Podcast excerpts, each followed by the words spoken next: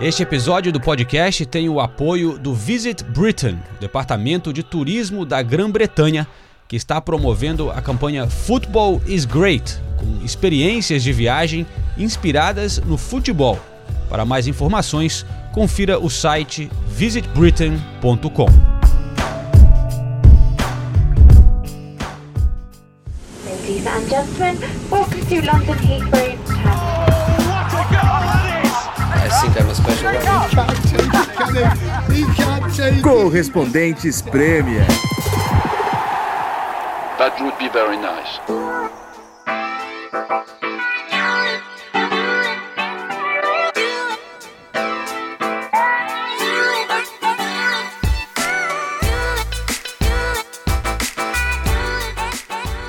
Fala pessoal, estamos de volta direto aqui da Inglaterra. Hoje um encontro via Skype, porque eu acabei de chegar da Espanha, passei uma semana lá. Nathalie Gedra e Renato Senise ficaram encarregados de acompanhar essa rodada dupla da Premier League e falam com a gente e com o Ulisses Neto via Skype direto de Sheffield. É isso, pessoal? É isso, gente. Olá, olá, ouvintes. Hoje tem derby aqui em Sheffield, hein? Sheffield Wednesday e Sheffield United. O derby mais importante do fim de semana. Pô, que legal, cara. É, são times que estão na Championship, mas é muita história no futebol, né? Tem esses dois times. Eu fui em Sheffield uma vez, não fui em nenhum jogo, mas eu fui fazer uma matéria sobre. Tem um terceiro time na cidade que é o time mais antigo do mundo, né? Que é o Sheffield FC, né? Isso. Ah, não sabia que tinha um terceiro Sheffield. É, o, o confronto mais antigo do mundo é aqui de Sheffield. É o, é o Hollow FC e o Sheffield United, né? e foi graças a esse confronto que começou o Boxing Day. É. Até, Ah, é? até hoje, o Sim, Boxing foi o Day. primeiro confronto da história do Boxing Day. é. Pô, mas vocês estão com informação. Agora eu fiquei. Também vou ter que dar uma informação pra não ficar por trás aqui, né? a minha informação é que o Dominic Calvert-Lewin é torcedor do Sheffield United. Ele é Blade. Ele nasceu nessa região aí do, do Sheffield United. Não, na verdade ele nasceu do outro lado da cidade, mas ainda assim é, é, é um Blade, como é o apelido do time aí do Sheffield Uni- United. Você gravou com ele já, Ulisses? Gravei, Ah, tá. gravei com ele lá no Everton e ele contou essa. Você gravou, falando na- nas suas gravações, Ulisses, eu- eu tava olhando hoje os jogos de, do fim de semana, né? E, e lembrei do Ulisses quando eu vi mais um gol do Batshuayi. mais um gol do Batshuayi. E mais um e, gol bonito, é, um né, belo cara? gol de primeira. Chupa Ulisses, ele falou na comemoração. Só faltando ele levantar a camiseta do Chipulices, né? Mas o, o, o Calvert-Lewin, eu também tava pensando nele ontem, que eu ia fazer um quiz aqui, mas eu desisti. Mas que era de, de quantos jogadores que tem com esse du- du- é, sobrenome Nome duplo. né? É. é. Pô, Zé, é, Isso, é um que belo, isso é é, um belo curioso, quiz? João. É me, quiz. me corrija se eu tiver equivocado, mas isso era uma coisa da, do High Society aqui na Inglaterra antigamente, né? Tem o nome com dash e tal. Isso aí quem tava me explicando era o, o- o meu amigo Ben. E aí ele falou: é, hoje em dia não é mais assim que você vê que tem até um monte de jogador de futebol. É, e- e- isso- não, isso explica muita coisa, porque João Castelo Branco realmente é a nobreza inglesa. Ah, É falar, verdade, é, é é. verdade, é verdade. Bom ponto. um dash ali com tracinho, fica bonito. Mas é. Tem, claro, o, o Trent Alexander Arnold, né? Mas o que fez eu pensar nisso, eu, eu tava vendo os jogos no fim de semana, foi o, o jogo do Manchester United, que teve um golaço do, de um moleque em inglês. War Pros. É. James Ward Prose. Que nome também. É, agora tá, tá bombando aí os nomes compostos. Cara, mas então, tivemos nessa, nessa última semana é, essa, vi- mais uma vitória do Manchester United, mais vitória do Manchester City e mais um empate do Liverpool, né? Três empates é, nos últimos cinco jogos. E a gente, eu lembro quando eu fui com a Nathalie lá pra, pra Manchester no início do ano, aquele frio, fazer Manchester City e Liverpool. É, e no fim do ano, quando. Acho que dia 19 29 de dezembro, quando o Liverpool ainda estava 10 pontos na frente do Manchester City, né? 10 É. pontos. Depois que goleou o Arsenal, e daí podia abrir 10 pontos caso vencesse o Manchester City no comecinho de janeiro. E agora aqui estamos com o Liverpool um ponto atrás do, do City. Começo, começa a me preocupar aí com esse título do City, do, do, do Liverpool de verdade. Impressionante, né, cara? Como o City conseguiu resgatar isso. E o, o Liverpool assim, continua com a defesa ótima, né? Sem levar muitos gols, mas tá sofrendo para marcar gols, né? Vocês estiveram lá no. O, que eu acho engraçado é que eu acho que nenhum dos dois tá no auge da forma. Nenhum dos dois times tá jogando muito, aquele futebol vistoso. Só que o City tá ganhando de 1 a 0 tá ganhando de 2 a 1 e o Liverpool tem empatado muito, e isso tá fazendo toda a diferença. né? É, eu, eu estive no, no Merseyside Derby, né, que eles chamam, o derby, o derby de Merseyside. É, Everton e Liverpool, eu confesso que é um dos derbys mais legais da Premier League, com certeza. Não só pela tradição, né, porque é um confronto muito tradicional aqui na Inglaterra, mas a rivalidade é um negócio absurdo. Você conversa com, com torcedores do Everton e eles juram que entre as pessoas que nasceram em Liverpool tem mais Evertonians do que Liverpoolians, né? É, eles falam, ah, a gente entende que o Liverpool é mais conhecido internacionalmente, mas aqui em Liverpool a gente é maioria. Entre os Scousers a gente é maioria. Então, pra eles é um, é um dia muito importante e a atmosfera no, no, no Goodison Park, eu tinha ido não faz muito tempo, faz um mês, nem isso, talvez, no jogo contra o Manchester City. E os torcedores do Everton estavam muito desanimados, porque eles vinham numa sequência muito ruim.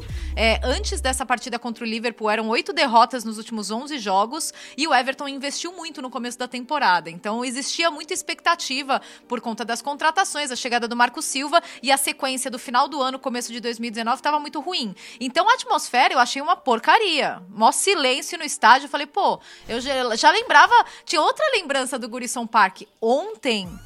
Pô, ontem tava legal demais. Tava assim, torcida do Everton, principalmente no segundo tempo. O primeiro tempo, acho que eles ainda estavam muito tensos, né? Porque o Everton só deu um chute a gol no primeiro tempo e só teve uma finalização, primeiro tempo inteiro.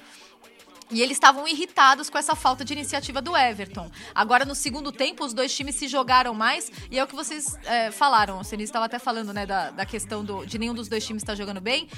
O Liverpool, a gente lembra do Liverpool na segunda metade da temporada passada. Aquele Liverpool, né, heavy metal, é, vamos pra cima, aquela intensidade eu, eu, não, eu não vejo mais. E eu tenho feito muitos jogos do Liverpool e acompanhado bastante o- o- os jogos em que eu não tô. Pô, você não vê mais essa intensidade. Você não vê jogadores. e- Eu, eu tava no jogo do Bournemouth, tá? No, no meio da semana. E O Liverpool realmente jogou bem. É, Bournemouth, O não, Watford. Watford, isso. Eu tava no jogo do Watford e o Liverpool realmente jogou bem. 5 a 0 sabe? Mas nos- em momentos como esse, um jogo contra o Everton, por exemplo, ah, os talentos individuais tinham que fazer mais diferença. A gente tinha que ver o Salah arrebentando, a gente tinha que ver o Mané fazer os gols que ele fez contra o Watford, fazer nos jogos eh, contra o Everton também. Esse jogo contra o Everton sempre foi tido como um dos, um dos mais difíceis né, da- dessa sequência do Liverpool, Eh, mas o 0 a 0 é, é, faltam nove rodadas ainda, né? Mas bom não é, né? Mas a sensação é que realmente o Manchester City vem numa trajetória que está crescendo, né? E o Liverpool, a gente começa a sentir, a gente já falou um pouco algumas semanas atrás, o nervosismo, né? Você vê pelas reações do próprio Klopp, né? As entrevistas que ele vem dando recentemente. Ele que é um cara tão simpático e, e carismático, tá começando a dar umas respostas meio nervosas, né?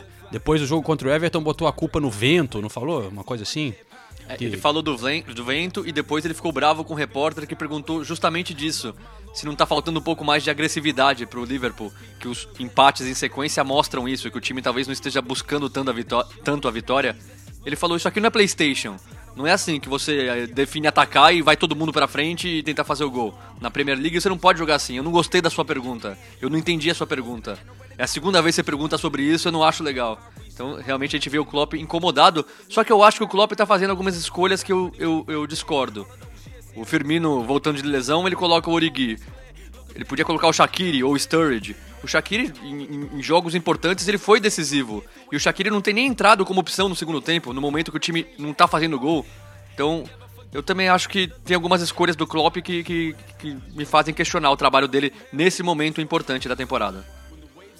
É, eu acho que a única. O ponto talvez positivo pro Liverpool é olhando o calendário, né? Que é, pensando nos jogos que faltam, o, o Liverpool só pega os times de- da parte de baixo da tabela fora de casa, né?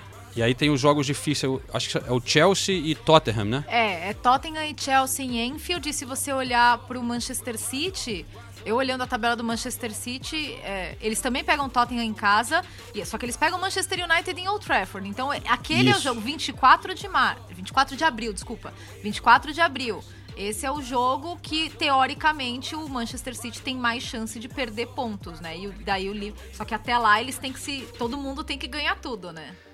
É. E, O Tottenham vai também- tirar ponto dos dois, com certeza, e aí a gente vamos ver o que vai com acontecer. certeza. Eu também vi torcedor do Liverpool já pensando na, na rodada do dia 5 de maio, que vai ser depois dessa daí, vai, e pode ser. Vai ser a penúltima, se não me engano, né? Pode ser decisiva também. É Leicester em casa? Né, Então, o, o Liverpool joga contra o Newcastle. E aí eles ficam falando, não, pô, o Benítez vai, dar uma, vai fazer um favor pra gente, né?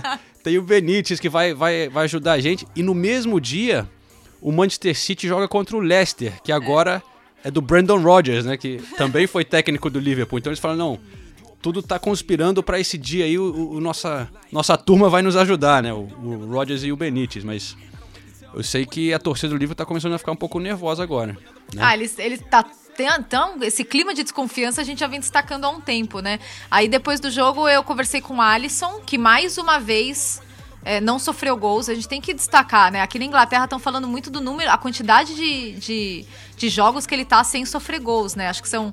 Eram, 17. Agora são, é, são 17 em 29 jogos que ele começou como titular do, do gol do Liverpool. Então, realmente, é, acho que eles estão levando um pouco a sério essa coisa de é, defesa ganha campeonato, né?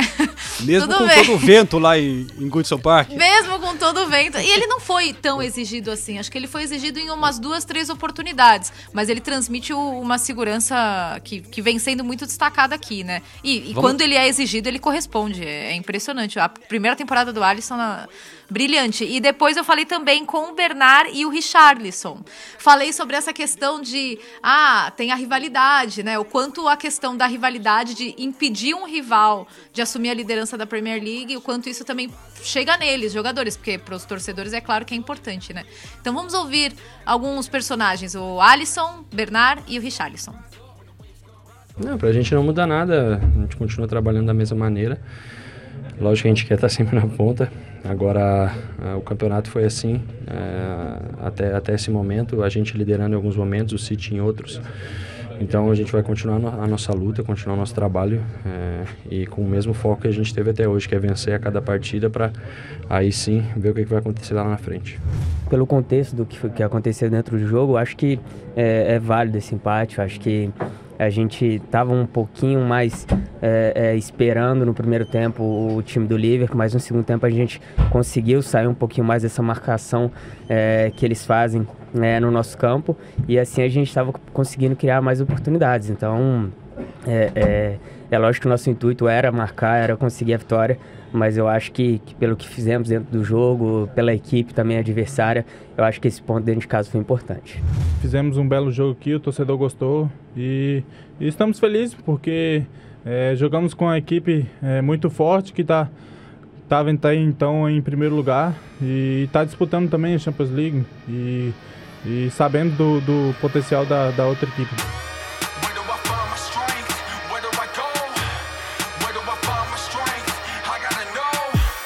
Where do I find it when everything else is falling down around me?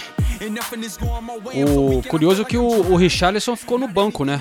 Mas o, o Marco Silva parece que acertou a, a tática ali contra o. É, o na verdade, o, o Richarlison até esclareceu isso na entrevista. Ele falou que antes do jogo ele já tinha conversado com o Marco Silva que ele tava com dor na perna, que ele tava sentindo a perna e que ele não tava se sentindo 100% pro clássico. E daí ele começou no banco de reservas e quando ele entrou no segundo tempo, o time, ele, entrou logo no começo do segundo tempo e o time melhorou muito. Realmente Também o tá- Richarlison no- teve uma Tava um o impacto Walcott, né, cara? Pelo amor de Deus, Não, né? o Walcott não dá, não, não dá. Não é, dá, né? é revoltante ver o Walcott jogar ainda. Não, eu não consigo assistir. eu fico com vontade de entrar no campo e sacudir ele assim pra ver se dá algum resultado. E só voltando ao assunto da rivalidade, pra fechar, o juiz apita o final do jogo, a torcida do Everton comemora como se tivesse ganho o jogo, como se tivesse ganho um título, que tiraram o grande rival da liderança. Então pra eles a Porra. temporada já, já vai ficar marcada por isso. É, e eles cantavam ah, You're gonna wait a long time. Ah, era algumas, algo assim, vocês ainda vão esperar muito tempo. Eles ficaram cantando isso da segunda metade do segundo tempo até o final do jogo, toda uma festa, comemoração.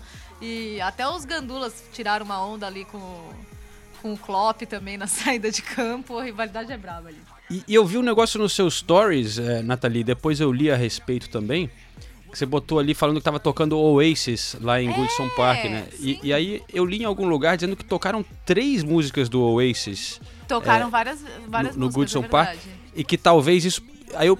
Será que isso foi alguma coisa pra entrar na, na- na mente dos jogadores do Liverpool? Porque tem essa conexão com o Manchester City, que sempre toca músicas do Oasis, eles Cara, ficaram tocando. Eu não sei, é, é interessante isso, realmente. Porque quando eu tava lá, as outras vezes que eu fui, não tocou Oasis, tá? É, Eu até então. assustei. Quando eu subi pro campo, eu falei, caramba! E não tocou uma música só, to- eh, tocaram algumas músicas antes do jogo. É, que é engraçado. meio que uma isso, mensagem né? subliminal, assim, né? Vai passando, ó, É, pra, não, pra porque fazer no eles pensarem no, é no City. sempre, né? No, no Etihad toca muito Oasis, né? Mas é porque eles são, são City, né? É, isso seria genial se o- a gente não vivesse futebol moderno, que tem um monte de jogador lá no Liverpool que nem sabe direito o que, que é Oasis, o que, que é Beatles, e foda-se. Eu, eu diria que 90% não, não faz É, ideia de que o Oasis Não, é do mas você Acho que o Firmino conhece, né? reconhece o, o som do outro estádio, é, talvez. Eu, eu- Não, eu acho que dá pra é. levar mais pro lado de provocação da torcida, Da assim, torcida, de é, tirar sarro dos torcida, torcedores sim. do Liverpool. Agora, imaginar que isso vai influenciar os jogadores de alguma maneira, eu acho bem difícil.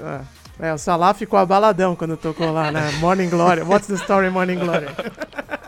É, mas bom, o, então o City liderando a tabela, né, cara? E que nem a gente falou, contra o Bournemouth só foi 1 a 0 mas teve 83% de posse de bola o Manchester City contra o, o Bournemouth. E saiu o De Bruyne machucado, mesmo ta- tava sem o Fernandinho, mas a gente vê que o City continua nas quatro competições, né? Tem elenco para poder lidar com essas situações de jogadores contundidos, o Stones também não, não jogou, né? Então, é, olha, o City tá. Vai ser difícil parar eles, eu acho, cara.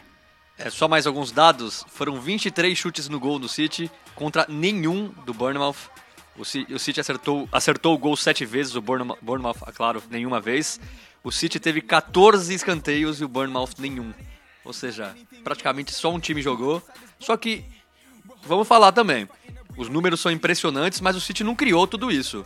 Foram duas, três oportunidades, o gol acabou saindo num, num bate-rebate ali. A jogada até começa bem, mas depois tem um, um erro do defensor dentro da área. O Mares pega mal de direita e a bola entra. Então, os números são realmente impressionantes, mas não foi uma grande apresentação do City. Mas foi, como, tem uma expressão em inglês que eles dizem que é one-way traffic. Foi. foi foi uma, era uma rua, rua de uma mão só, né? Só ia para um lado.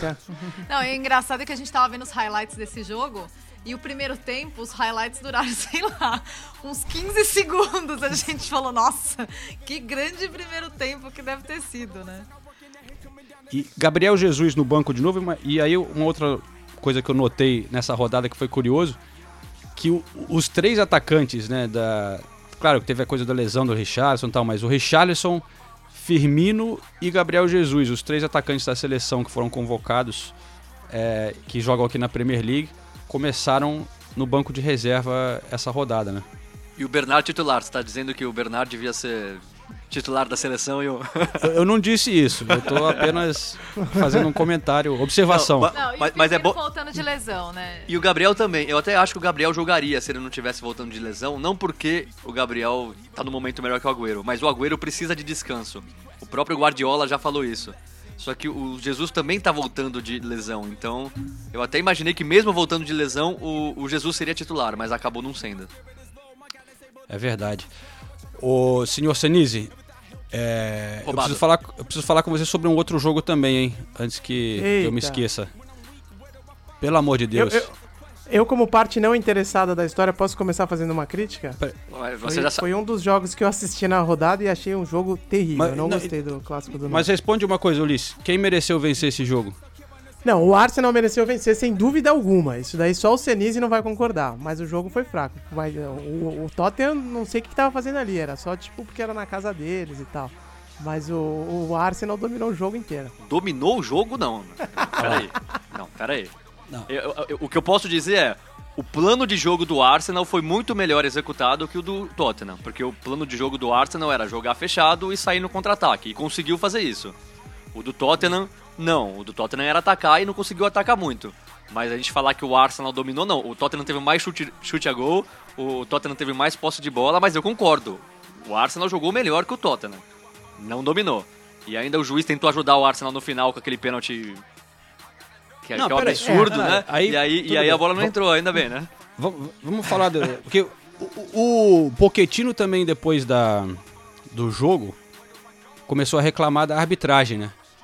A minha, Mas o árbitro não foi ruim também. Eu achei que o árbitro foi Nossa, ruim. o se bem árbitro que depois foi a gente teve uma explicação. horroroso. a minha reação inicial foi que o Pochettino tava, tinha tomado um chá de cogumelo, velho. Porque. é, por favor.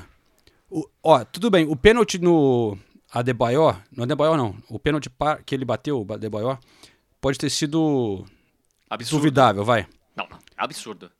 Absurdo, não sei, mas foi fraco, vai. Tudo bem, pode não ter sido pênalti, mas eu não sei se você viu o lance depois. Quando ele vai bater o pênalti, o Vertonghen eu- invade a área de uma maneira. Ah, não. Não, não, não, não, aí, peraí. João. Ulisses, e foi. E foi Por que e vocês estão citando o Adebayor? É, deu Aubameyang. Adebayor. Aubameyang. Aubameyang, É que o Adebayor, ele tem recorde de gols no De clássico, gols, né, é, cara? a gente tava, é, a gente tava falando sobre isso antes, aí ficou com a Adebayor na cabeça, mas... Eu também. É, é. Foi muito citado na. Não, teve um braço. Quem que é que tava em cima do Aubameyang ali mesmo? Era o, Não é o- Sanches, Davison Sanches, que errou no primeiro gol É. e não cometeu pênalti nesse, nesse pênalti aí, mas... É, mas né? tem um braço ali, Não, tá, mas pelo eu amor também de acho Deus. que deu uma, Não, deu uma é um exagerada, absurdo não, tinha- não foi pênalti. Não, mas o que eu ia falar é que se você olha o replay do pênalti, o Vertonghen. Quando o Adebayor vai bater o pênalti, o Vertonghen tá quase do lado dele. Você tem que esperar. Aubameyang, João. Ai, meu Deus. Ele tá quase do lado do, do, do Alba quando ele vai bater o pênalti. Invadiu a área de uma maneira. Você tem que ficar ali na linha. E foi, e foi decisivo, porque aí a bola volta pro Aubameyang, que, poder, que tava sozinho pra fazer o gol no rebote. Só que o Vertonghen já tava ali dele e tirou. Então, aí foi uma falha também. Não, então, então vamos lá. O pênalti pro Tottenham não foi pênalti. O, o Kane estava impedido e pra mim não foi falta. Então eu também acho um absurdo o pênalti pro Tottenham. O pênalti. Não foi falta, você eu achou? acho que não.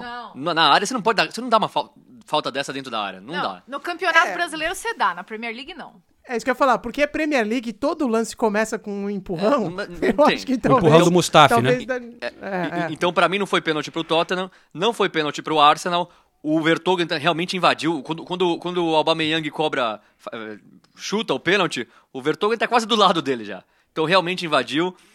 Milhões de faltas invertidas durante o jogo, faltas que foram e o juiz não deu. Isso foi irritando todo mundo no estádio, os jogadores, os técnicos. Então, a arbitragem foi horrorosa, horrorosa. E errou pros dois lados, né? Errava pra cá e errava pra lá. E eu concordo com o Ulisses, não foi um grande jogo. Então, você junta tudo isso aí, um a um, pra mim ficou, ficou justo. Ficou justo. É, eu, eu queria, eu queria quando vocês, quando vocês dois acabarem de se matar aqui por causa do, do, do North London Derby, eu queria dar dois bastidores do, do jogo. É, são curiosidades, na verdade, né? Uma é a questão da, da torcida, né? Porque a rivalidade é muito grande. Todo mundo aqui já esteve no, no North London Derby e o clima é, é, é, é muito, realmente é, é pesado o negócio. Mas, quando a gente vê a divisão das torcidas, é, a torcida do Arsenal fica na curvinha, né? A torcida visitante fica na curvinha de Wembley e a torcida do Tottenham, que, que canta bastante, fica do lado e só separados por uma fileira de seis cadeiras, é, uma do lado da outra, né? Eles colocam um pano preto por cima, mas o espaço não é tão grande. E, e eu queria até passar isso pro, pro, pro Brasil, né? Porque é, é- é- você não consegue imaginar um cenário... dele. No, no Brasil, eles fecham um setor inteiro para separar torcidas, né? Quando tinha... É, é verdade. Quando tinha... É, estádio meio a meio, né? Faz tempo. É que aqui na É, em Inglaterra, São Paulo, pelo o, o torcedor já, já aprendeu, né? Que você, se você aprontar dentro do estádio, É. Tá é, ferrado, Você vai dançar, cara. Porque toda hora a gente vê um cara que. Não. eh, Briga então seria muito mais, mas um cara que falou uma coisa, né? Xingou. é, algum Sim. ato racista, eles identificam o torcedor e o cara é punido, nunca mais pode ir pro estádio, perde o carnê e tal. Então, eh, eu acho que existe ainda eh, briga, a gente vê do lado de fora na rua, confusão e tal, mas no Mas estádio eles conseguiram é- passar essa, essa É. imagem, né? De que É. você, se você fizer alguma coisa, você vai ser severamente punido e então funciona, né? É, e, e fica uma fileira de stewards de cada lado e aquilo é suficiente pra não ter nenhum. Às vezes tem uns É. dois ou três que se animam mais, mas aí chega o Stewart, já dá um poda nele e acabou. E, E que fique claro que o Stewart é um tiozinho qualquer, né? Podia estar Exatamente. sentado aqui do meu lado e tal. É um cara como eu, não é, Não é um um segurança policial. gigante. Agora, É, e, pra falar também um pouquinho das Armado, torcidas, é. é, engraçado É que o o North cara London Derby é um dos poucos jogos que você praticamente você não vê torcedor do Arsenal com a camisa do Arsenal. É verdade. Porque, por exemplo, Chelsea e Arsenal, você encontra é, torcedor com a- visitante com a camisa do time. Agora, o North London Derby você não encontra porque não que ele tem medo de apanhar, mas é não é, ele vai ouvir muito até chegar no estádio. risco, né? Então, É, é. então esse é um dos únicos jogos que só- você só vê torcedor com a camisa do time mandante. É verdade. E outra coisa que eu queria contar, na verdade, é, foi. Depois do jogo, o Torreira foi expulso no final, né? Já nos acréscimos do segundo Ô! tempo. Torreira! Ô! Eu não posso falar a He comes from? Uruguay. He's only five foot high. Mas ele também é estúpido, né, cara? Que cartão vermelho ridículo. É, pois porra. é. Jogou nos acréscimos. Foi sem querer, cara. Ele tava. Foi sem empolgado. Ele com o pé naquela Não, altura. mas ele foi tentar pegar a Eu bola, também- cara. Não, não foi maldade. Não querer foi é maldade. uruguaio, né? Não, mesmo que tenha sido, mereceu ser expulso. E, desculpa interromper a Nathalie, mas o Chaka no primeiro tempo também fez uma falta por trás, que o juiz nem deu É falta. No que Harry Kane. Então, de novo, a arbitragem, olha, foi digna de campeonato paulista. Né? É, então, aí acabou o jogo, o Torreira foi expulso, sei lá, faltando um, dois minutos pro final, né? Já era acréscimos. E, e daí ele, ele deveria descer pro, pro vestiário. Ele foi, aí ele ficou na porta do túnel. E a gente já tava lá, eu já tava lá pra fazer as entrevistas pós-jogo. E daí o assessor veio, chegou nele e falou: É, então, você tem que ir pro vestiário, né? O regulamento você tem que ir pro vestiário. Aí ele fingiu que não entendeu e ficou por lá, acabou o jogo, ele foi falar com o árbitro. Foi se explicar pro árbitro, foi falar que o árbitro tava errado, lá, lá, lá, lá. E daí, e ele tava muito irritado. E daí, nisso, passa o Poquetino. E o Poquetino pega, abraça o Torreira e tira ele de perto da arbitragem. E daí puxa o Torreira pro canto e fala um monte de coisa legal. Não, não, não vale a pena, você é um ótimo jogador, foi um lance isolado, não sei o quê. E, e ficou um tempão conversando com ele. Ficou lá uns três minutos conversando com o Torreira, depois foi lá, deu um abraço nele, cada um foi, foi pro seu vestiário. Mas eu achei uma atitude tão legal. Tem aquela conexão do- dos sul-americanos, né? É, e- é, exatamente, pessoal, é, os, os Spanish speakers, né? Que, os dois falando em espanhol e, e, pô, uma atitude legal. Num, num clássico com tanta rivalidade, o Pochettino foi lá, abraçou o Torreira, falou: não, não, não é assim, não se chateie. Foi bem legal, foi bem legal de ver. Atitude grande de um técnico grande de um time grande. É assim que funciona. Ai, ai. Mas olha só, é, a gente nem debateu muito sobre aquele pênalti, mas porque o- você acha que nem foi pênalti porque não acha que foi emp- empurrão. Você acha que não merecia ter sido pelo, pelo empurrão, né? Mas teve muito debate é, que dizia que o Harry Kane estava impedido, então não deveria ser pênalti, né? Tava impedido. Então ele tava impedido e pra mim não foi falta. Mas Então, aí, é, eu aproveitei que outro dia eu estava conversando com o Salvio Spínola, nosso caro é, comentarista, né, e ex-juiz, árbitro é, famoso no Brasil, que veio aqui para a Inglaterra, na verdade para a Escócia, teve o encontro do International Board de juízes lá na Escócia, algumas mudanças de regra. Ele vai falar um pouco para a gente sobre as mudanças que, que foram feitas nessa reunião, mudanças que vão afetar as regras a partir da próxima temporada. Mas aí eu perguntei para ele sobre esse lance, é, porque ele sabe interpretar exatamente né, a, a- regra para saber se foi pênalti ou não. Então vamos conferir o salve e a gente já conclui a conversa aqui do North London Derby. João, a polêmica da rodada na Premier League é Arsenal e Tottenham, o impedimento do Cane. Vale ressaltar que a regra do impedimento mudou em 2013. Lá houve uma alteração significativa, considerando impedimento quando o jogador toca na bola. Não é mais quando a bola é passada ao jogador em posição de impedimento, e sim quando ele joga, quando ele participa ativamente do jogo ou interfere no adversário causando impacto. Portanto, o Cane em posição de impedimento sofre a penalidade. O pênalti deve marcar, porque posição não é infração. A infração é estar em posição mais jogar. O Harry Kane, atacante do Spurs, ainda não tinha jogado. Portanto, o pênalti foi bem marcado. Um abraço, João. all that I am, all that I have, all that I hope to be. I owe it all, I owe it all, I owe it all to thee. O problema é que o Salvio é o segundo cara mais gente fina do mundo. O primeiro é o Pochettino. E aí o Salvio não consegue discordar de um árbitro, entendeu? Então ele, o árbitro vai estar sempre certo pro Salvio. Agora, pra mim, pra mim não foi falta. Antes de discutir o impedimento, eu não daria a falta. Eu não acho É, que... eu também acho essa regra meio estranha, É, né? e- Mas e- e a regra é absurda, né? Vamos falar a verdade. Ele, ele interpretou a regra aí, cara. Tá- Pelo jeito tá certo, mas que é meio estranho, Não, é. qu- quando a regra fala, não tem o que dizer, né? Mas é, eu não concordo com a regra e não concordo com a falta.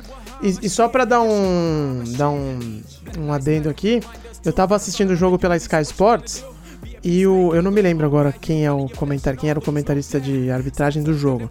Mas tanto os, os narradores, os comentaristas e o comentarista de arbitragem da Sky Sports ah, falaram que não tinha sido pênalti, nem citaram essa história da regra. Que eu também tinha, tinha lido no Twitter antes do, do Salve mandar esse áudio aqui pra gente. Então, na hora eu falei, porra, claramente não foi pênalti, tá? E depois que fui, fui, fui rever a opinião ouvindo o nosso especialista aqui, o Salve, mas a TV inglesa comeu bola porque eles não falaram nada disso, não. Falaram, cravaram que não tinha sido pênalti. Mas eles falaram que não foi pênalti porque o Kane estava impedido, não porque tava não impe- foi é, falta. não, eles acharam. Exatamente, eles acharam que foi falta, mas que antes de ser falta foi impedimento, então não tinha que marcar. Ah, e, desculpe, não foi Sky Sports, foi BT Sports. Ó, o fato é que o Arsenal vive um, um momento melhor do que o Tottenham. Isso eu acho que tá claro. Ga- ganhou o jogo antes, tinha ganhado de goleada também do Bournemouth, jogando bem, né? O Tottenham perdeu dois seguidos contra o Chelsea, né, que foi essa semana também. Não fez nenhuma finalização em gol o, o Tottenham. E aí contra o Arsenal não jogou tudo isso. Mas tudo bem, eu não tô desmerecendo a temporada do Tottenham, que você olha na tabela, ainda está na frente do Arsenal, faz uma grande temporada, a melhor da história do clube em número de pontos. Só que há pouco tempo estava na briga, a gente falava pelo título, ali correndo por fora, mas agora caiu para a briga pelo quarto lugar, com o Arsenal e o Manchester United. E, e- eu acho. Correto, Não, correto, correto, concordo. E eu acho engraçado porque quando o Dele Alli e o Harry Kane se machucaram, a gente falou: nossa, olha esse período sem os dois, vai ser. O Tottenham vai perder a temporada aí. O Tottenham na Premier League ganhou todos os jogos sem o Harry Kane. E agora o Harry Kane voltou e perdeu. Quer dizer, perdeu dois jogos em sequência e agora empatou. E aí eu fui fazer um levantamento. Nas últimas quatro temporadas, contando essa, o aproveitamento do Tottenham é melhor sem o Harry Kane do que com o Harry Kane. É claro, que- é claro que é, é claro que é- às vezes ele é, é- ele é poupado em jogos mais fáceis, então jogos de Copa, assim, mas é muito curioso, né? É, Muita gente, até temporada passada o Guardiola falou que era o time do Harry Kane, porque todo mundo acha que o Tottenham depende do Kane e os números mostram o contrário. Os números mostram que o Tottenham vai melhor sem o Harry Kane e esses três jogos não é que provam isso, mas é, é, é uma boa prova de, de- de- que assim, não é tão. O Harry Kane não é tão imprescindível pro clube. E, e aí eu também tenho que fazer uma crítica ao Pochettino, porque ele tá insistindo em jogar com três zagueiros, que foi uma maneira que deu. Uma forma de jogar que deu certo sem o Harry Kane. Só que assim, três zagueiros, o Tottenham fechadinho, contra o Borussia Dortmund foi assim. Fez 3 a 0 mas não, não foi um belíssimo jogo, não. Aproveitou a chance que teve, foi cirúrgico, ganhou de 3 a 0 Agora não precisa mais jogar com três zagueiros. Jogou contra o, jogou contra o Burley com três zagueiros, que é o time mais físico da Premier League. Sabe, coloca, os- coloca o Lamela, coloca o, o Lucas, abre um pouquinho mais o time, fa- faz o time jogar bonito como tava jogando no começo da temporada. Mas não, tá insistindo com isso e aí vai perdendo pontos que realmente afastaram completamente o Tottenham do sonho do, do título. E a terceira e até a quarta vaga agora é, correm risco do Tottenham. Voltou à realidade o Tottenham, né?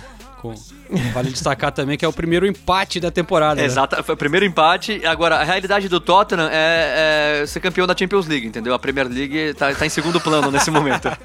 Tá, de- deixa eu trazer um pouco de seriedade pra essa discussão. Vamos ouvir os personagens, porque eu falei com o Harry Kane depois do jogo e com o Naemery. Vamos ouvi-los e daí na volta eu traduzo o que eles falaram.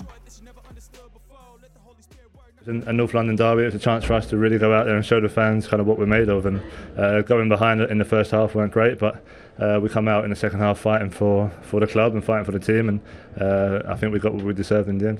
Este árbitro lo que sí creo que ha tenido mucha personalidad, mucha personalidad. En un partido muy difícil ha tenido que tomar decisiones muy importantes que sin la ayuda exterior no son fáciles y yo no, no me siento perjudicado ni beneficiado, sino que creo que ha sido lo más justo posible.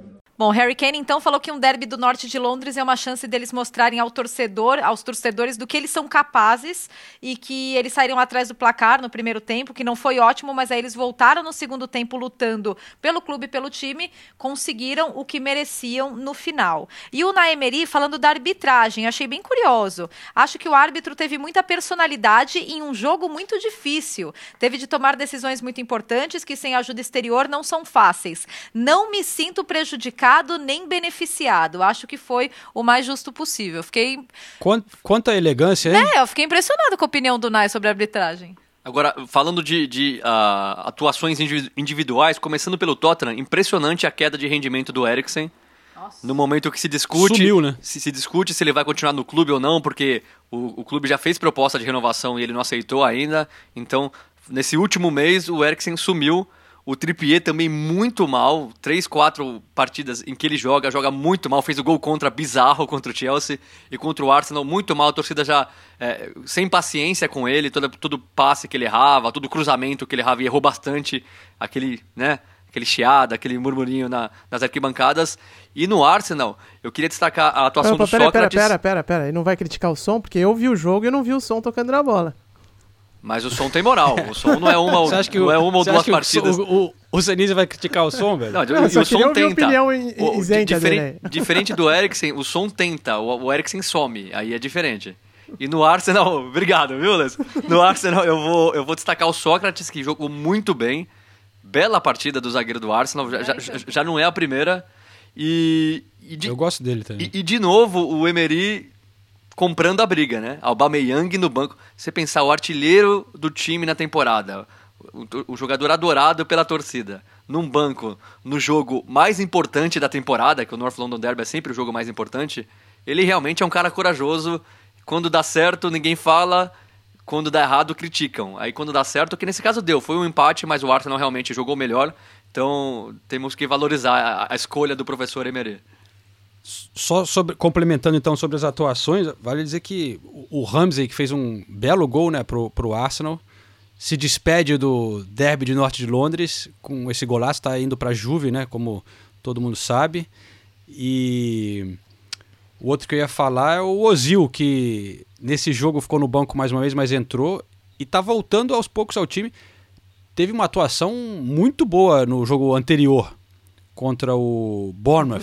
Ele e o Mkhitaryan jogando pra caramba. É, pra mim tá claro que o Emery vai usar mais ele em jogos em casa contra times menores. Que aí você não É. precisa de tanta intensidade física.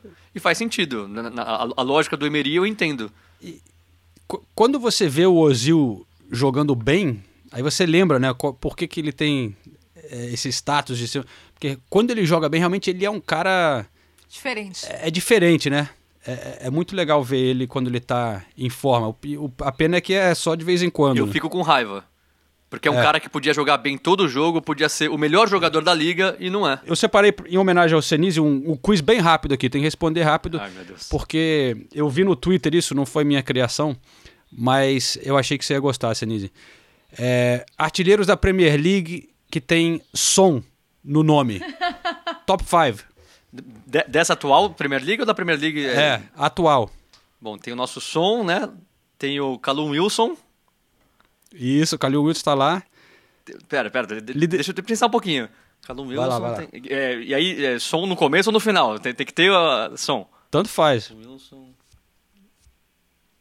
Henderson não fez gol na Premier League, então não entra. Meu Deus.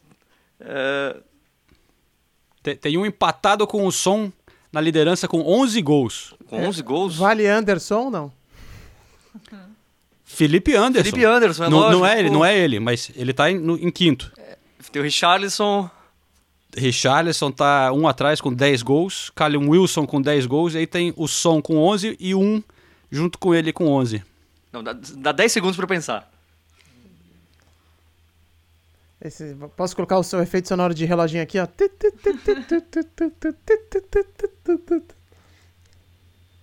Porra, com 11 gols com som? Acabou! Acabou, Senise, não ganhou o prêmio.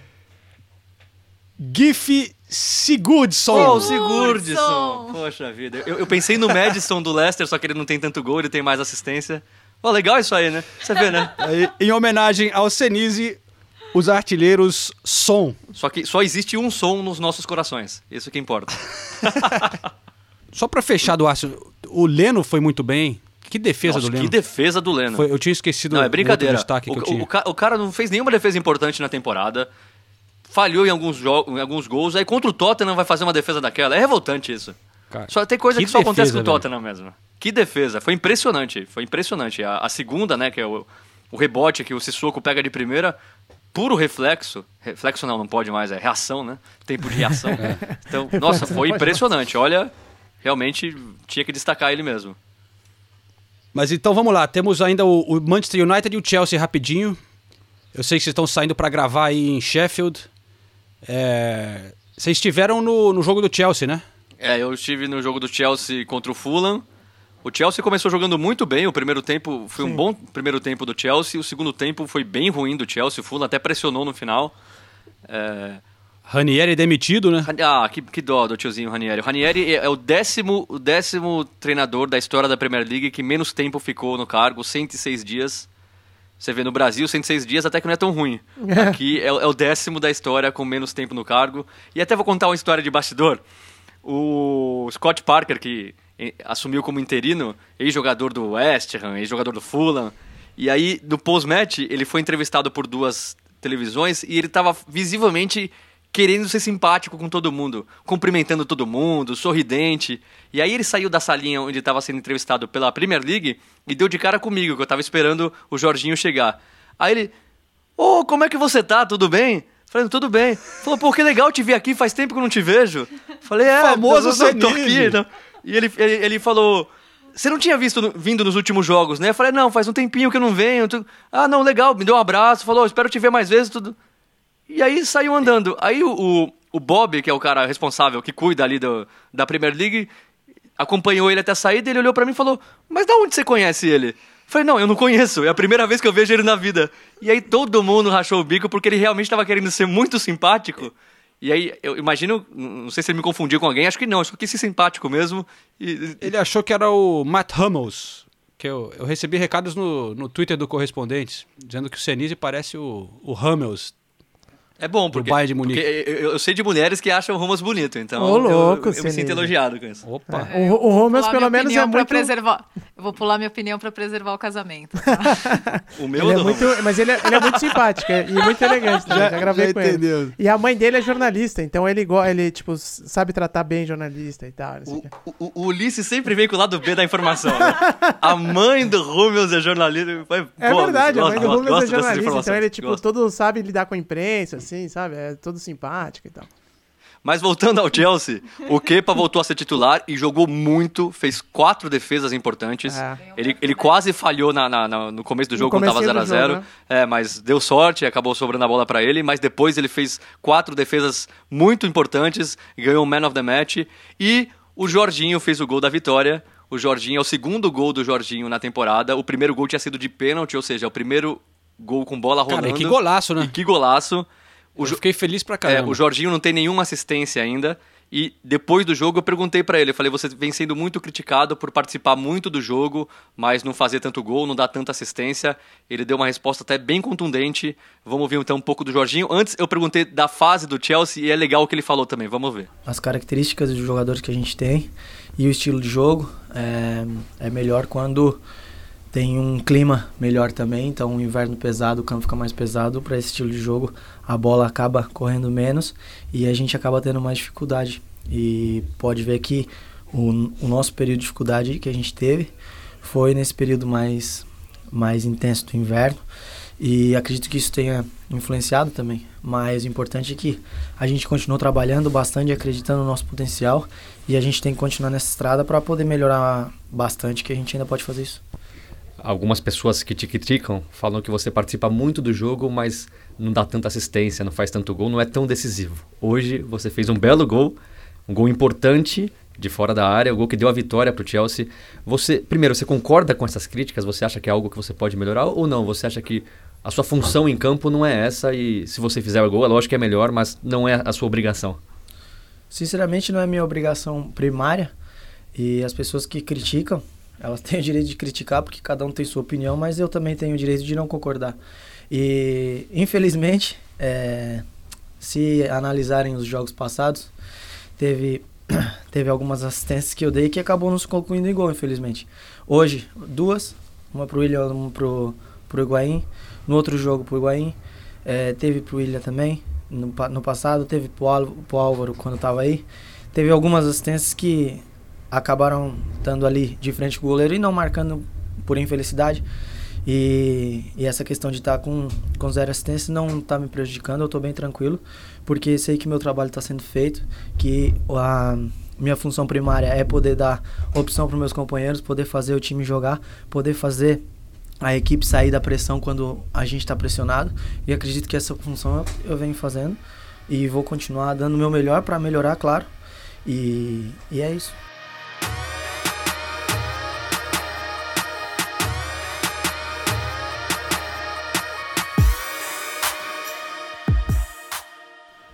Pô, interessante essa opinião do Jorginho sobre os campos no inverno, né? Essa eu não- nunca tinha escutado essa, mas legal ver o Jorginho vol- sei lá, fazendo um gol tal, porque ele vinha sido muito criticado pela torcida do Chelsea, até vaiou ele é, depois de um jogo na Europa League e tal.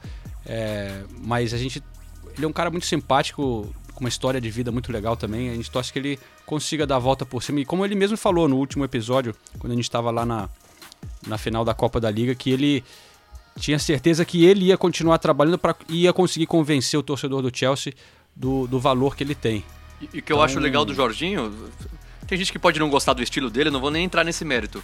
Mas ele sabe da pressão, ele sabe das críticas que vem recebendo e ele não muda a maneira de jogar e de agir em campo nem um pouco. Ele continua sendo meio que um líder do Chelsea, mesmo tendo chegado nessa temporada, ele continua o tempo todo instruindo, o tempo todo gritando com os, com os companheiros. Então é um cara que você tem- vê que tem a cabeça boa, não se deixou levar por, por essa, essa pressão, essas críticas.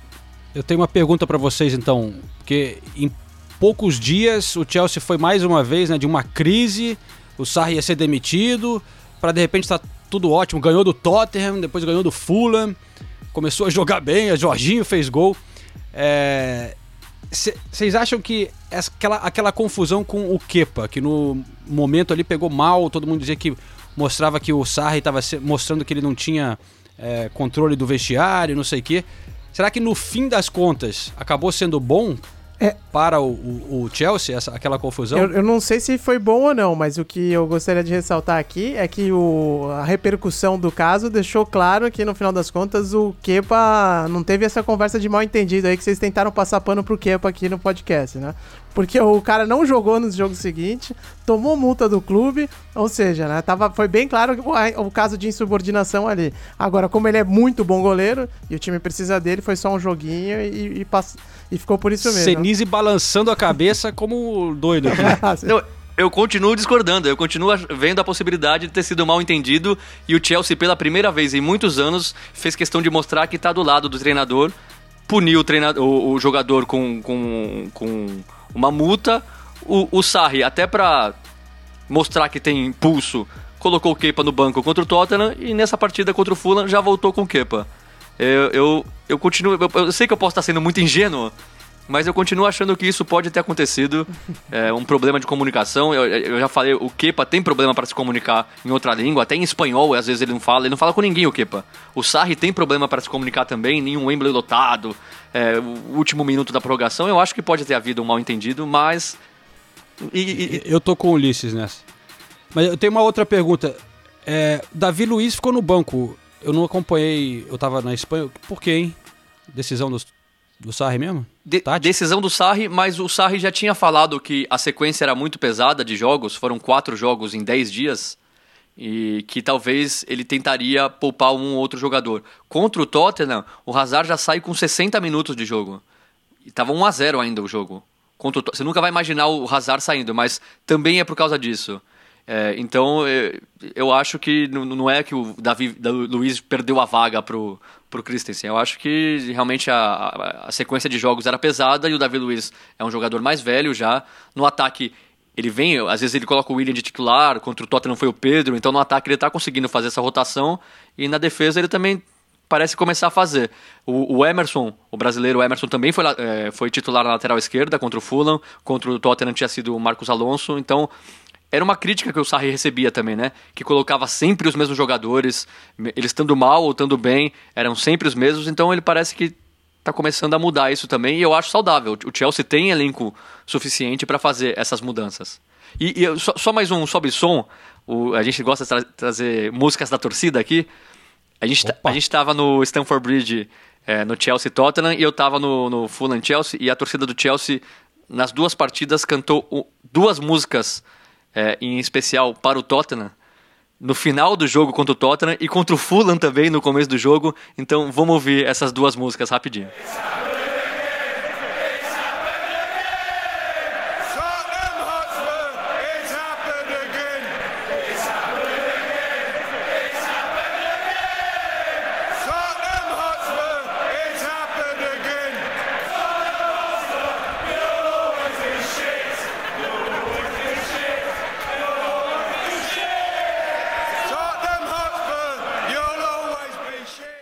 Tá, e a primeira é eles cantando It's Happening Again, Tottenham Hotspur, It's Happening Again. Ou seja, vocês perderam de novo pra gente, tá acontecendo de novo. Eles já tinham cantado em Stamford Bridge e cantaram de novo bastante no Craven Cottage.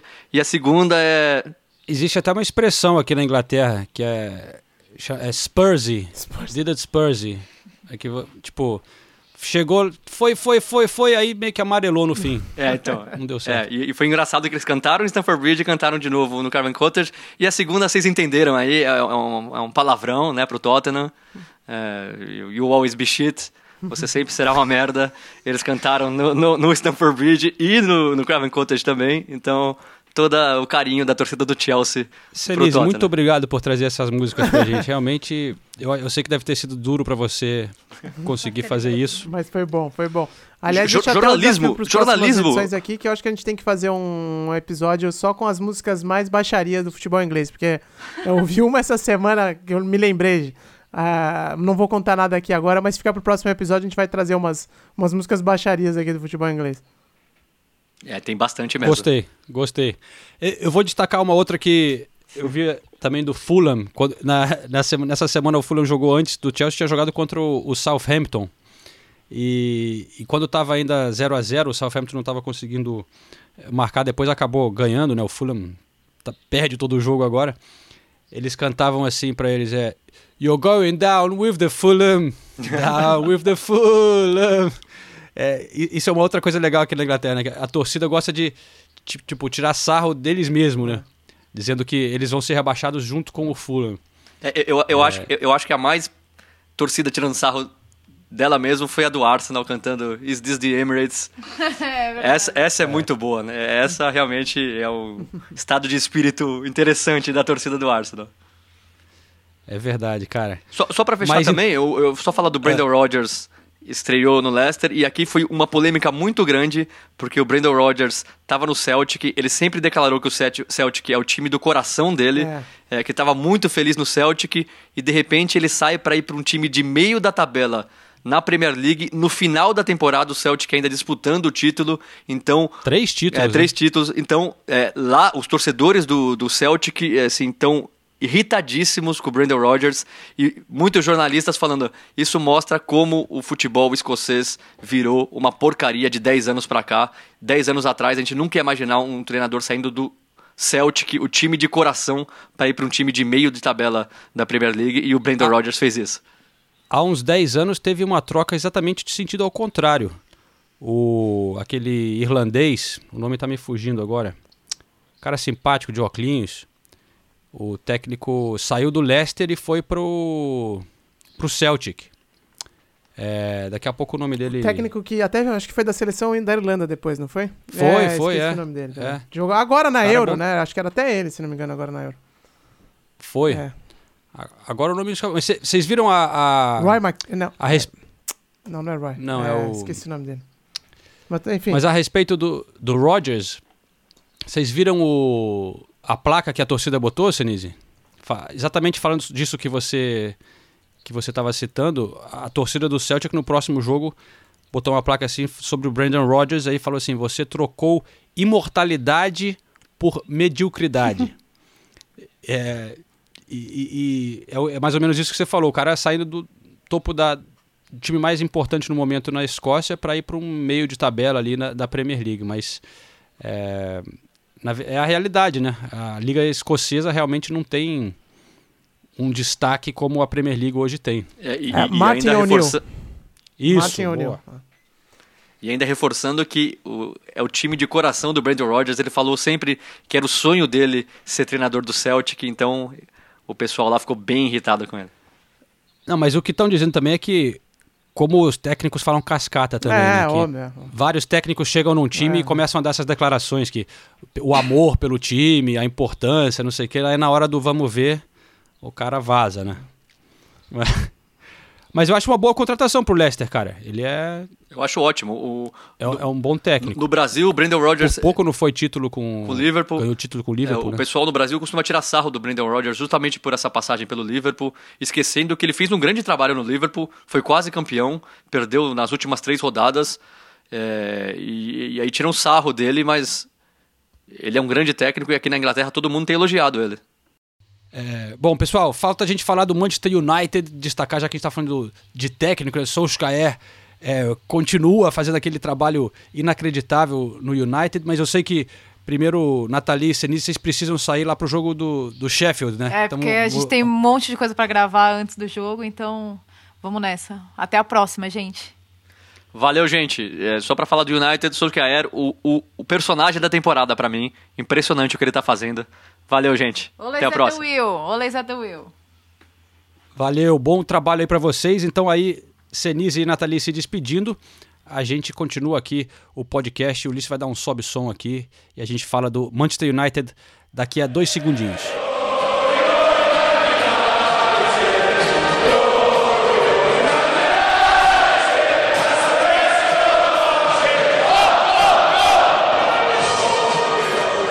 Bom, agora vamos falar lá do Manchester United, então, que ganhou do Southampton por 3 a 2 Daqui a pouquinho temos um áudio aqui do Andreas Pereira, que mandou especialmente para o podcast, após ter feito golaço lá em Old Trafford.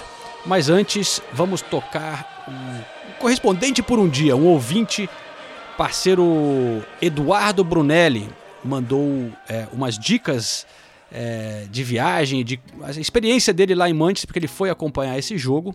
Ele é um ouvinte desde o início do podcast e fica sendo também a dica que tem oferecimento do Visit Britain, o departamento de turismo da Grã-Bretanha. A dica de hoje vem por conta desse ouvinte nosso. Fala aí, Edu. Fala galera, aqui é o Edu Brunelli.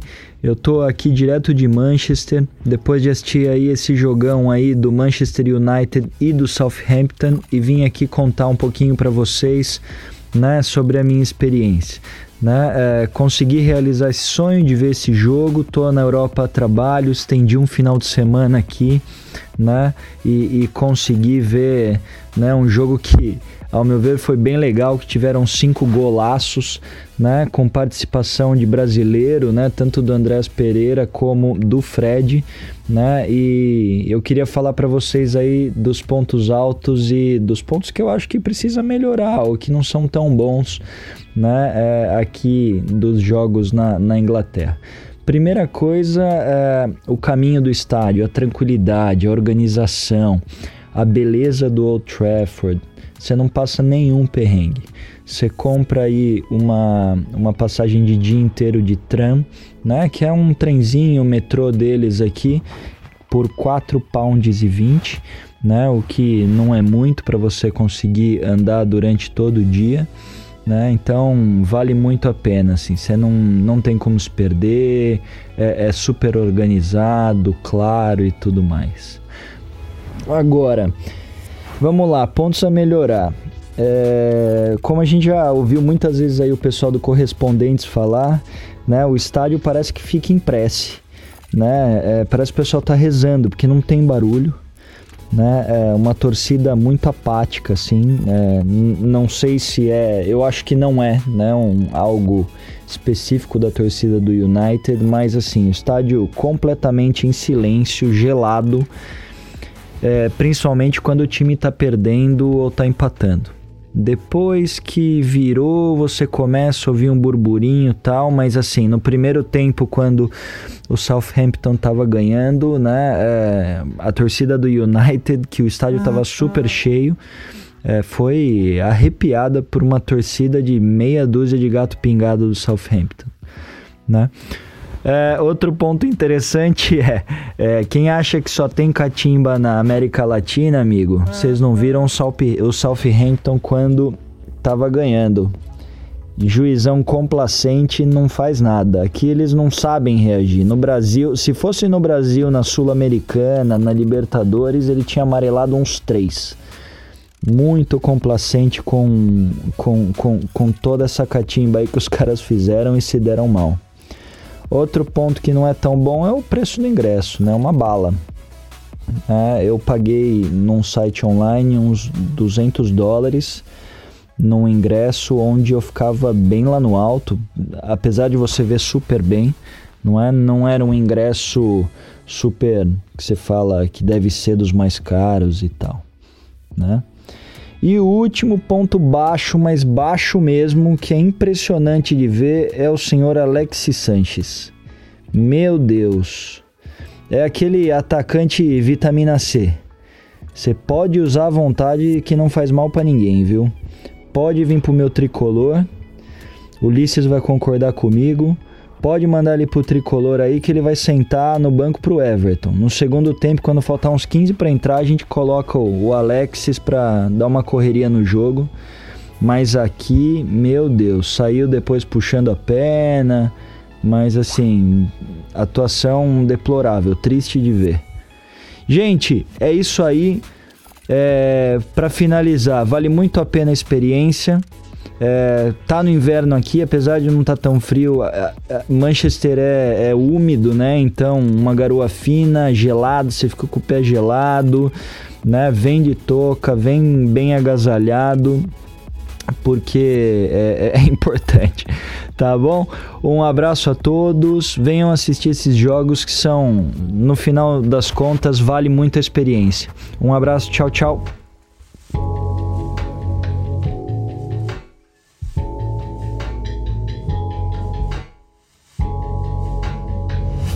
Bacana a experiência do Edu. Agora faltou esclarecer que ele pagou 200 dólares no ingresso, ficou lá no alto, mas porque ele comprou em esquema de revenda, né? É, porque se fosse o esquema direto, aí não é tão caro assim. Até tem ingresso mais caro do que isso, mas em posição é, mais, é, mais perto do gramado, ou sei lá, mais, mais VIP, vamos dizer assim, né? De qualquer forma, realmente ir ao Teatro dos Sonhos é sempre uma experiência única, né, João? É, sem dúvida o, preço oficial seria pelo menos metade disso, só que é muito difícil conseguir, né? Realmente. Então, é. muita gente que vem aqui para Inglaterra acaba tendo que fazer esses esquemas. É, mas muito legal ter a observação de um cara que. É, porque a gente está tão acostumado né, de ir para os jogos, para essas cidades, então alguém que está chegando de fora e passar para os nossos ouvintes esses, essas percepções, esses detalhes é, como um torcedor indo a um jogo. Então, obrigado, Edu. Quem tiver interessado em mandar algum áudio, alguma experiência aqui na Inglaterra também, temos nosso e-mail, é correspondentesespn.gmail.com.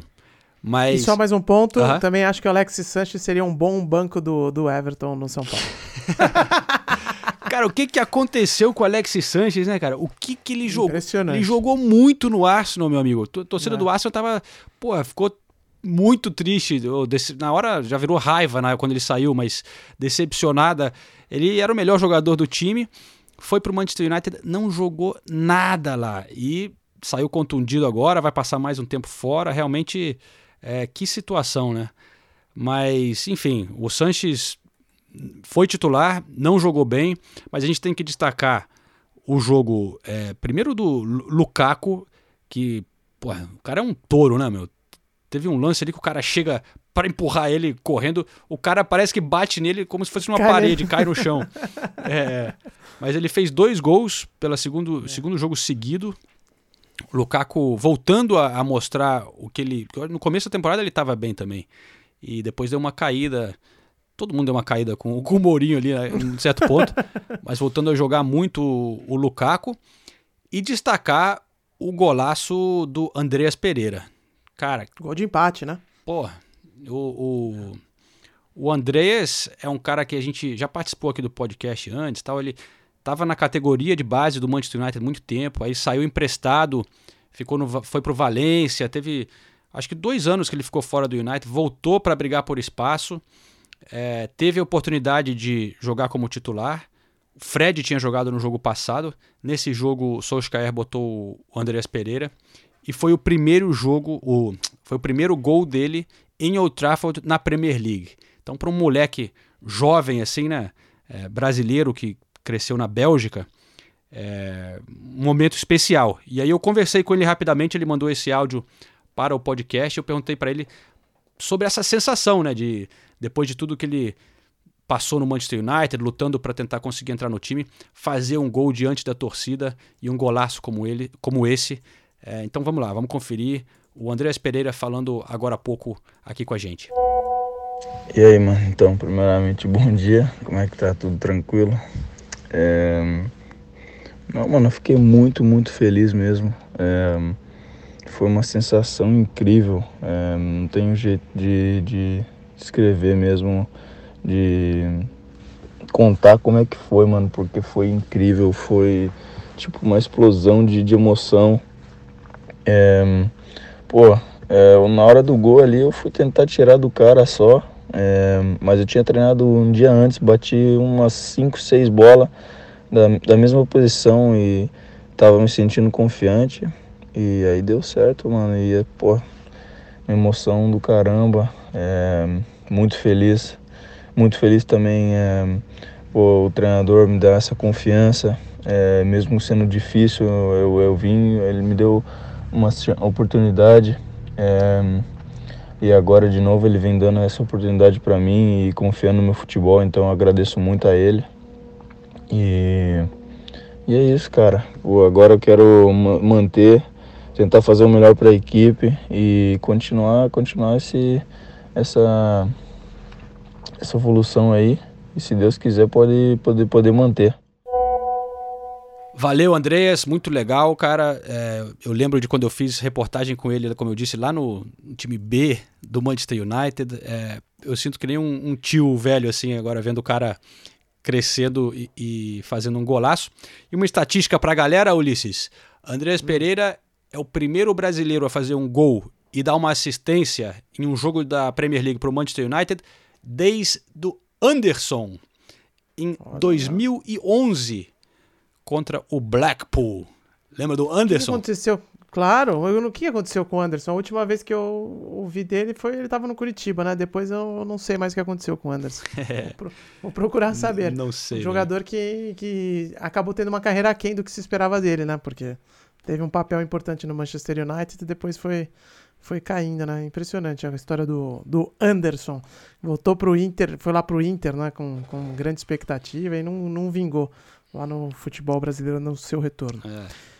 É, agora, falando em futebol brasileiro, vamos citar então mais uma vez, chamar mais uma vez João Salvo Espínola, porque o nosso amigo ex-árbitro de futebol, comentarista da ESPN, foi à reunião do International Board, como você falou, nesse final de semana, está aqui na Inglaterra também, esteve lá no, no jogo do, do Chelsea com o Fulham, e aí ele vai falar um pouco para a gente agora sobre as mudanças no futebol, nas regras do futebol que o International Board é, está uh, trazendo já para sofisticar um pouco o comando do, do jogo. Então vamos ouvir o Salvo Espínola explicando um pouco sobre essas novas alterações que vão ser feitas aqui nas regras do futebol.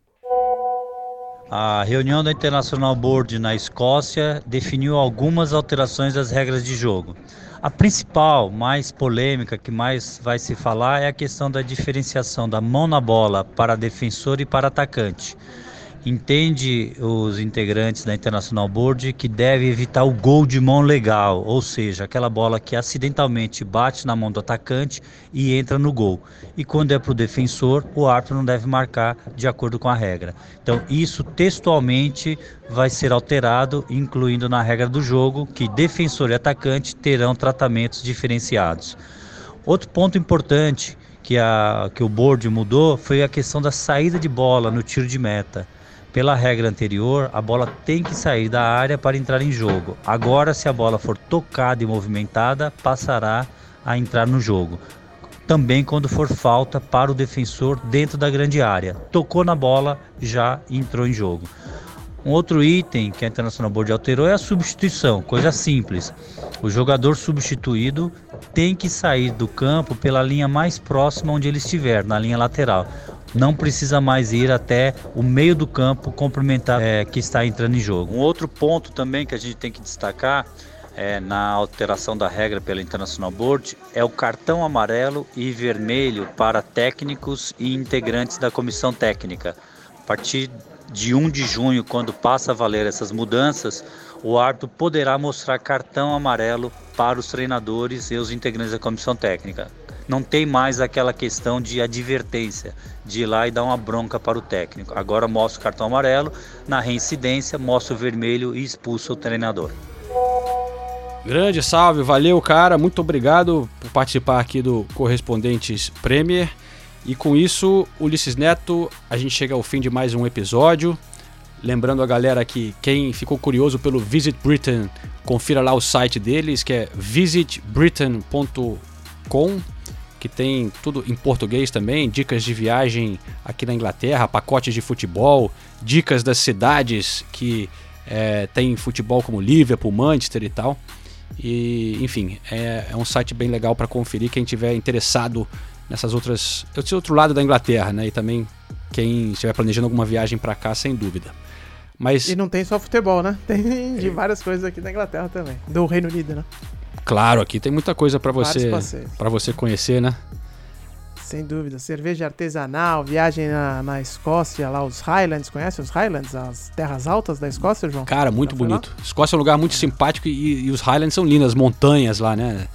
É, Exatamente. Quem já viu aquele filme do Mel Gibson, Braveheart? Ah, Braveheart, Como é que é? Coração Valente. Coração Valente, vai lembrar do, da, da, da, paisagem. É muito mais selvagem do que aqui na Inglaterra, né? Que os, o campo é. aqui é, é, aquela coisa verdinha, fazendinha, com murinho e tal. É uma coisa mais certinha, né? E, hum. e, lá uhum. na Escócia é aquela coisa mais selvagem, com lagos e montanhas e tal. E, e, é um pouco também o espírito do escocês é um pouco mais assim, um pouco mais abrasileirado, vai. Que... É verdade mesmo, ponto importante. É. E Edimburgo é um espetáculo. Glasgow também é legal, tem muita coisa legal, mas Edimburgo é um espetáculo. Eu recomendo o Tour de Whisky. Ah, é verdade, famosíssimo. É. Mas fica para a próxima, então a gente dá é, outras dicas é, de turismo também aqui na Inglaterra. No próximo episódio terá mais alguma coisinha. Mas por enquanto é isso. A gente tem que se despedir, mas fica o convite, né? Semana que vem estaremos de volta com mais um episódio, né, Ulisses? É isso aí, pessoal. Obrigado pela companhia. Até a próxima edição. Um abraço para todo mundo. Feliz carnaval aí para quem tá aproveitando as últimas horas da folia. Nossa senhora, nem lembra. Aqui é terça-feira é dia da panqueca. Eu sempre lembro disso. Quando é, é carnaval Terça no Brasil. É, ah, agora. Tem que, vai, tem que comer panqueca então. Vou fazer para minhas filhas. boa, boa. Pancake Day. Valeu, Abraço.